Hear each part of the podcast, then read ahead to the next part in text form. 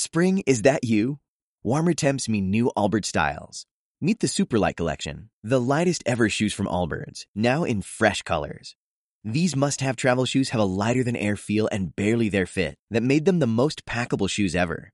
That means more comfort and less baggage. Try the Superlight Tree Runner with a cushy foam midsole and breathable eucalyptus fiber upper. Plus, they're comfy right out of the box. So, what can you do in a Superlight shoe? What can't you do is the better question. And because they're super packable, the real question is, where are you taking them? Experience how Allbirds redefines comfort. Visit allbirds.com and use code SUPER24 for a free pair of socks with a purchase of $48 or more. That's A-L-L-B-I-R-D-S dot com, code SUPER24.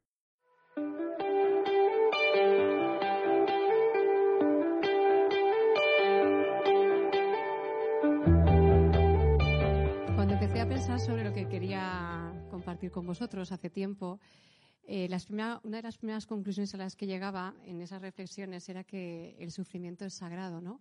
Y hace 15 días Josué, hablando de la herida, hizo una reflexión parecida, diciendo que el sufrimiento tenía algo de sanador. Entonces decidí descartar. Digo, vamos a cambiar. No del todo, pero mm, quise ir en otra línea porque no iba a poder decir nada que añadiese a lo que Josué había compartido.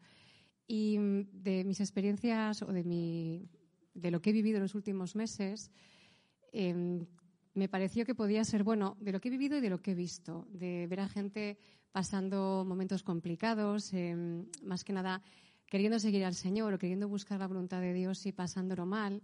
Yo misma, que hace 15 días tuve un episodio de ansiedad y mm, no fue nada muy espectacular. No le llamo ataque porque le he hecho falta un poco más de puesta en escena. Sí, un poco de farándula, chaval yo.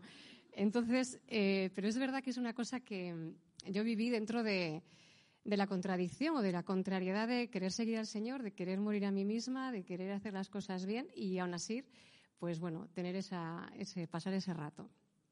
Entonces, eh, pensando, decidí desempolvar una enseñanza que, que di en la Pascua de 2019 en Valencia, la segunda Pascua que hicimos allí, que hablé sobre la prueba.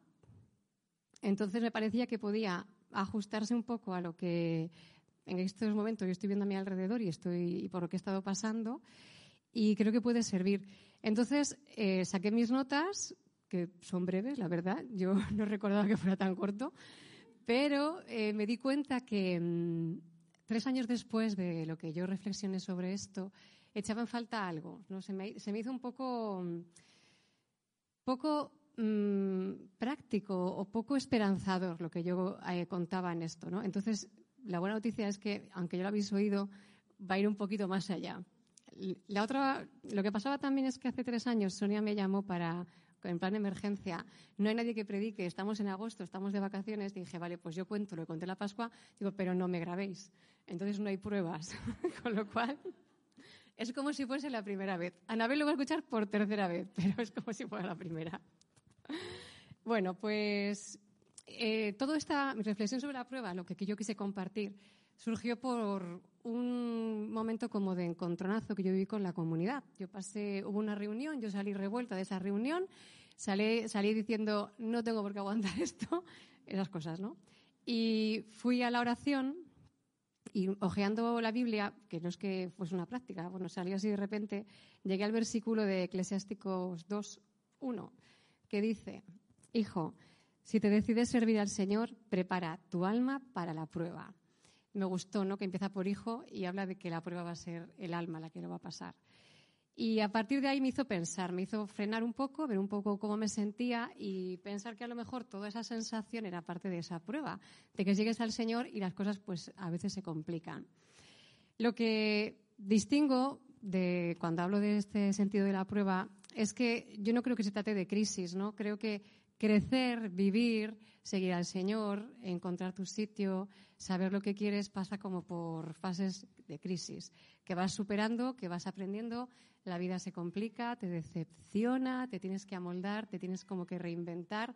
Pero yo creo que, mm, bueno, de hecho mi experiencia ha sido un poco que he ido creciendo a base de ir superando eso. Y recuerdo que a veces cuando hablaban el acompañamiento yo decía, te preguntaban cómo estabas y yo identificar, decir, estoy en crisis. pero no tener esa sensación de, prueba. Y creo que la crisis no es mala y que si le está pasando, pues nos ha pasado a todos, ¿no? Vivir así, crecer así. Y luego, eh, lo que sí veía es que em, el sentido que yo le daba a esa prueba, por lo menos por lo que yo estaba viviendo, era más referido como a contrariedades con las que vamos enfrentándonos, ¿no? Que pueden ser muy grandes o pueden ser muy pequeñas, pero que tienen que ver con las rendijas de nuestro carácter. Yo en este curso, bueno, este, estos meses, hemos pensado, hemos reflexionado mucho sobre el tema del carácter. De hecho, en el impacto hablamos de ese tema también, de cómo esas debilidades de carácter a veces es lo que no te deja llegar donde Dios te quiere llevar, porque no, no eres capaz de controlar eso, no eres capaz de gestionarlo muchas veces. Y creo que además, claro, como es una cosa que es muy nuestra, está muy relacionado con lo que, con nuestras tentaciones y con nuestras peleas, con lo que tienes que pelear esa parte de ti con la que no, te deja llegar donde quieres, es donde, donde, por donde te pueden atacar más fácilmente, que también tiene sentido. Tengo ya aquí apuntado de hace tres años una predicación de Luis Priede que citaba eh, cartas del diablo a su sobrino y hablaba que, que no hace falta tentar al que no hace nada, que ese no es un problema. El que está pasando de todo sin pensar en nadie, no hace falta preocuparse por él. Hay que preocuparse por el que se mueve y por el que quiere seguir a Jesús, ¿no? Y mm, con el tema de, la prueba, yo vivía también que mm, hay una visión del mundo, una mentalidad en el mundo de mm, como que no, hay un cupo de sufrimiento, ¿no? Como que, a ver, no hay que pasarse. O sea, no es justo. Yo recuerdo cuando yo conocí a mi compañera, su madre estaba enferma pero mm, ella había perdido a su padre con 14 años. Entonces ella se enfadaba y se indignaba y decía que, que, que dejara de haber gente que tenga los dos padres, ¿no? Ella ya había perdido uno porque tenía que enfrentar que su madre con 60 años tuviese que pasar por eso. Y yo a mí esa veces se me pega. Cuando llega el momento de la dificultad, dice, jolín, otra vez. O sea, no he pasado bastante, no ha sido suficiente. Pero bueno, parece que nos merecemos que si vamos avanzando y vamos dando pasos, las cosas nos tendrían que salir mejor, no ser más complicadas, ¿no? Pero el versículo te dice que si te decides a seguir al Señor, prepara tu alma para la prueba. Bueno, y le buscaba un sentido, ¿no? ¿Qué sentido tiene la prueba? Y en la Biblia hay muchas referencias. De hecho, ese propio texto, cuando va avanzando, te dice que como el oro se prueba con el fuego, ¿no? también eh, a mi hijo, y a tu hijo te serás probado en eso, ¿no? Y mm, veía que hablamos de la prueba, hablamos de muchas cosas en el ámbito cristiano que también suceden en la vida normal. O sea, yo creo que todo se pone a prueba en esta vida. Yo creo que el caso de las relaciones me parece como el más evidente, ¿no? Los noviazgos pasan por pruebas, los matrimonios, las amistades, la vocación también se pone a prueba. Y si todo al final pasa por, va a pasar por ahí, yo llegaba a la conclusión de que es inevitable. Estés preparado o no, la prueba va a venir. En, el, en el, la Biblia hace muchísimas referencias a esto. Yo seleccioné dos versículos de Santiago, pero me parecían que a lo mejor cuando hables en el Testamento de la prueba, yo no sé si piensan en el martirio, porque están escribiendo a comunidades perseguidas, ¿no? Y en Santiago, en el capítulo primero, dice Considerad como un gran gozo, hermanos míos, el estar rodeados por toda clase de pruebas, sabiendo que la calidad probada de vuestra fe produce la paciencia en el sufrimiento. Que sobre esto tiene Sonia una predicación de no hace mucho. Y luego en el mismo capítulo dice, feliz el hombre que soporta la prueba. Superada la prueba, recibirá la corona de la vida que ha prometido el Señor a los que le aman. Por eso yo no sé si está hablando de la prueba de la gorda, de la difícil, ¿no? Y, pero en Zacarías, que es anterior, eh, hay un, me gustó muchísimo un versículo que decía, yo meteré en el fuego este tercio, los purgaré como se purga la plata y los probaré como se prueba el oro. Invocará él mi nombre y yo le responderé. Diré, Él es mi pueblo y Él dirá, ya ves mi Dios. Entonces parece que la prueba tiene sentido y que es útil, ¿no? Y que nos va a llevar un poco más lejos. La primera que yo veía, los beneficios que yo le veía a pasar por la prueba, claro, aquí pasan dos cosas. O la pasas o no la pasas, ¿no? Si la pasas, la buena noticia es que, por lo menos yo, veía como mínimo tres, tres ventajas. Y lo primero era que es una oportunidad para rectificarte, para poder eh, cerrar esas rendijas, para aprender a gestionarte. Creo que si no podemos vivir por esa rectificación, si no nos podemos dejar hacer en esa rectificación, Es que es más, si te dejas hacer, creo que llegas mucho más lejos de lo que hubieses pensado, que por tus propios medios ibas a conseguir. Lo siguiente en lo que yo caía era en la paciencia. Creo que la paciencia, o sea, la falta de paciencia es lo contrario a la fe, para mi gusto. Yo recuerdo en la predicación sobre Abraham que Abraham recibe una promesa de vas a tener una descendencia, no se podrá contar tu descendencia, y Sara se impacienta. Sara se pone impaciente y es cuando monta todo el follón de Agar, Ismael, todo este asunto. Y por eso creo que todo lo que nos lleva a aumentar la paciencia nos va, bueno, la predicación de Sonia otra vez, nos va a venir muy bien. Y tenía aquí, había apuntado yo los versículos de Santa Teresa, que si no paso por pruebas ellas, en la que habla de mm, el famoso de nada te turbe, nada te espante, todo se pasa, Dios no se muda, la paciencia todo lo alcanza, quien a Dios tiene nada le falta, solo Dios basta. ¿Qué tienes que vivir para tener autoridad de decirle a alguien solo Dios basta? ¿No? Porque has pasado, ¿qué te han quitado para que digas con Dios es suficiente? Bueno, y que te crean, ¿no? Porque puedes decir muchas cosas, pero tener autoridad para decirlo. Y la última ventaja que yo veía es que la prueba, pasar por la prueba te ayuda a conocer más a Dios. Porque la idea que tú tienes de Dios se va a forjar también en la prueba. Cuando tú sientas que el Señor te ha rescatado, para ti Dios será el que te rescató también. Pero, ¿y si no? Si no pasamos la prueba, si la prueba nos pasa a nosotros, ¿no? Y yo no sé qué podrá pasar, pero me imagino que el crecimiento en el, seguimiento del Señor tiene que frenar, porque estás eligiéndote a ti, ¿no? No, estás siguiendo, no quieres continuar. Y yo decía, ojalá que en el mejor de los casos te quedes en un cristiano de cumplimiento, por lo menos, que no sea tan gorda como para que media vuelta, ¿no? Y mm, ya estoy acabando, ¿eh? veis que he sido muy breve. Bueno, yo llegaba a cuatro puntos, claro, hablaba para gente joven, era la Pascua. Y bueno, si te encuentras en esa situación, ¿a ti qué te puede ayudar a salir de la prueba? Y yo me marcaba cuatro cosas. Lo primero era que, pues claro, también es verdad que a lo mejor esto es un poco antes de la prueba, es el hecho de conocerse a uno mismo. Creo que tienes que llegar, que cuando te llegue el momento, sepas lo más posible, te conozcas lo más posible, porque yo creo que la prueba saca lo peor de ti. No saca ese genio, saca el orgullo, saca la soberbia. Entonces necesitas saber o el individualismo o la falta de misericordia. Tú tienes que saber quién eres para que no te dejes embaucar, para que no te dejes pensar que distingas que eso no es tuyo, que eso que estás viviendo. Y lo que nosotros insistimos tanto en vivir en verdad, quién eres, ¿no? ¿Quién eres y qué te mueve? Y lo necesitas para poder salir de esto. Lo segundo que se me ocurría era mm, no tomar decisiones importantes, no es el momento. Como decía San Ignacio, en tiempos de desolación, no hacer mudanza. Cuando sientas que lo tienes todo en contra, que estás muy enfadado, pues espérate, cálmate.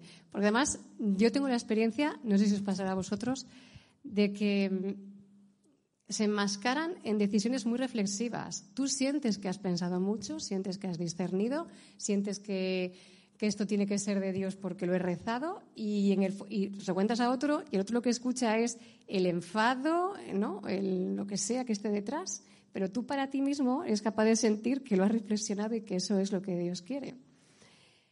Y lo otro que pensaba era que no olvides cuál es la verdad. No olvides lo que, o sea, aférrate a lo que sabes de Dios, a lo que sabes de ti y a lo que sabes de los hermanos. Aférrate a eso, porque eso es igual. Eres tú el que está en la crisis, no es ni Dios ni, tu forma de ser realmente, ¿no?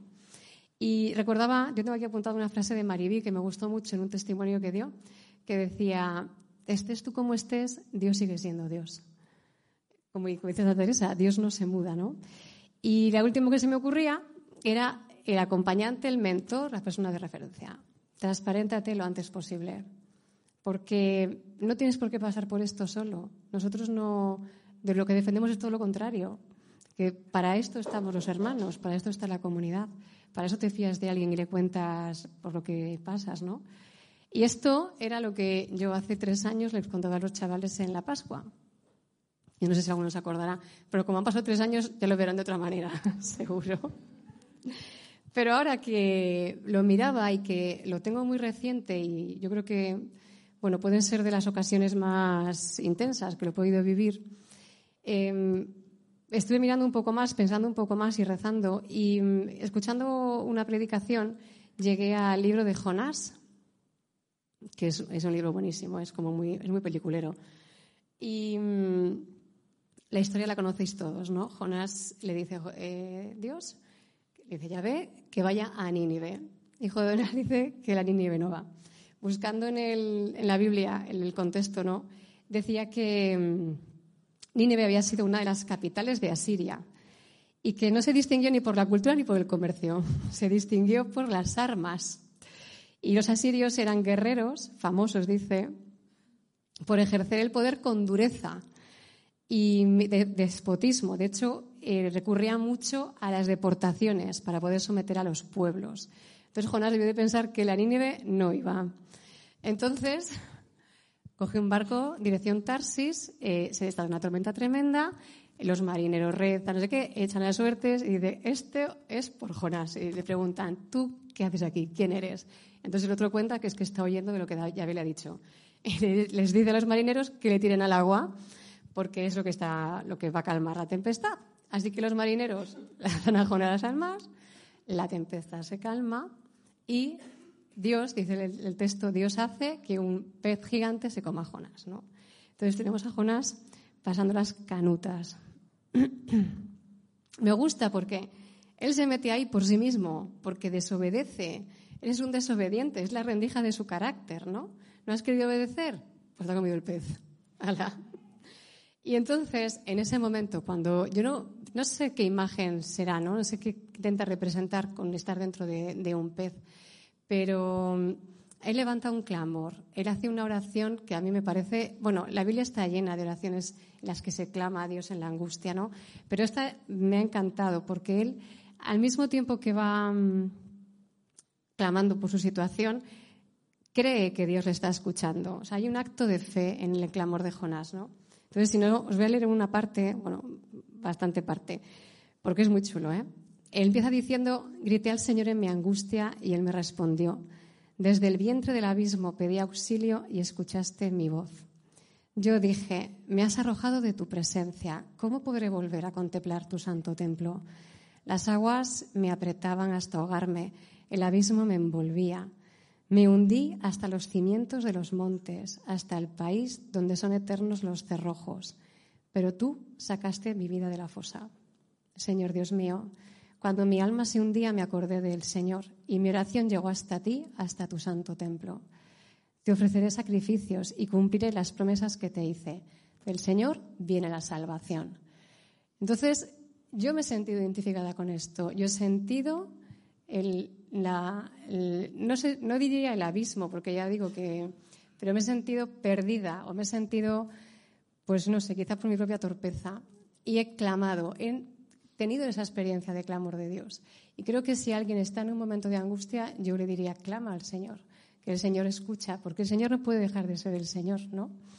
Y mm, avanzando la historia de Jonás, que son dos capítulos más, pero es que no tiene desperdicio, el Señor escucha la oración de Jonás, hace que el pez expulse, vomite a Jonás y le dice a Nínive. Y otro se va a Nínive. Dice que es una ciudad grande porque tardan tres días en recorrerla y mm, les, anuncia que la ciudad se va a destruir, que en 40 días va a llegar la destrucción. Entonces todos los ninivitas, el rey, se arrepiente, se convierte, se viste de sayal, decreta un ayuno y Dios se conmueve, ve que se han convertido y no destruye la ciudad. Entonces Jonás le dice Dios a Jonás, ¿qué te pasa? Y dice Jonás, que me he enfadado. O sea, no solamente has desobedecido una vez, es que ahora te estás enfadando. Dice, porque yo no quería venir a Nínive porque sabía cómo eras tú. Sabía que si se convertían tendrías misericordia y no les destruirías. O sea que Jonás este tiene su cosa, porque acabas de salir de aprender a obedecer y ahora tienes que aprender a no cuestionarte a Dios, ¿no? Entonces, tú enfadado, digo yo, claro, pues el Señor le dice, ¿te irritas por eso? Se va a la playa, se queda allí, se instala, más o menos, a ver qué pasa con Nínive. Y el Señor hace crecer una planta de ricino que le da sombra y él se alegra, se alegra, el Señor se ha apiadado de él, le ha dado una planta que le da sombra, ¿no? En la playa.